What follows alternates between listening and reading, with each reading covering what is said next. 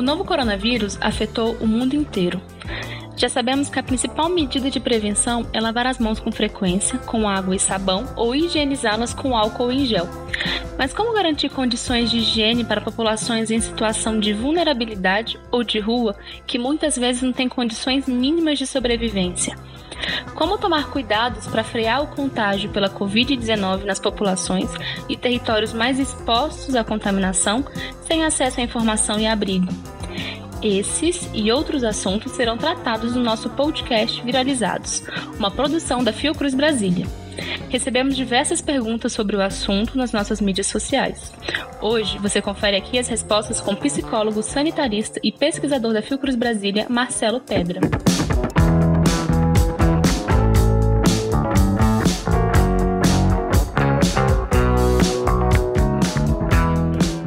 Ajudar as pessoas em situação de rua, doando marmitas e água e evitando a nossa contaminação e a deles.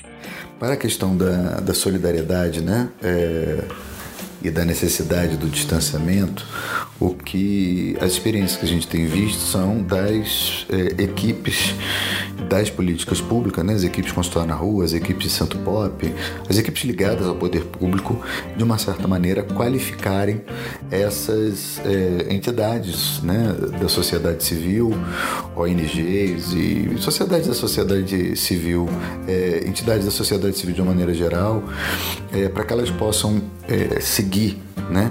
É, porque algumas pessoas não vão estar abrigadas, né?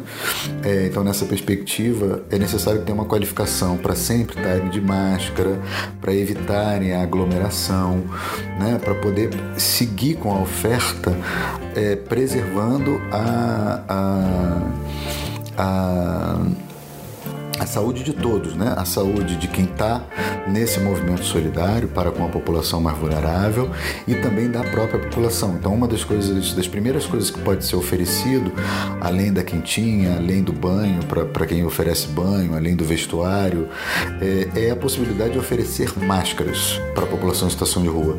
Então, a ação começar com a oferta de máscara e depois a quentinha é, vai incrementando. Mas o que a gente tem orientando, orientado é, é, a possibilidade de que essas equipes da sociedade civil né, é, possam ser qualificadas, trabalhadas em parceria com as equipes consultório na rua, com as equipes de Santo Pop, que são as equipes que formalmente se organizam para isso.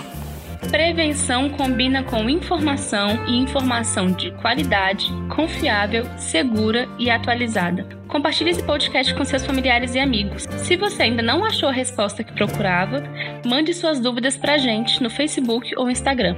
Na próxima edição, a sua resposta pode estar aqui.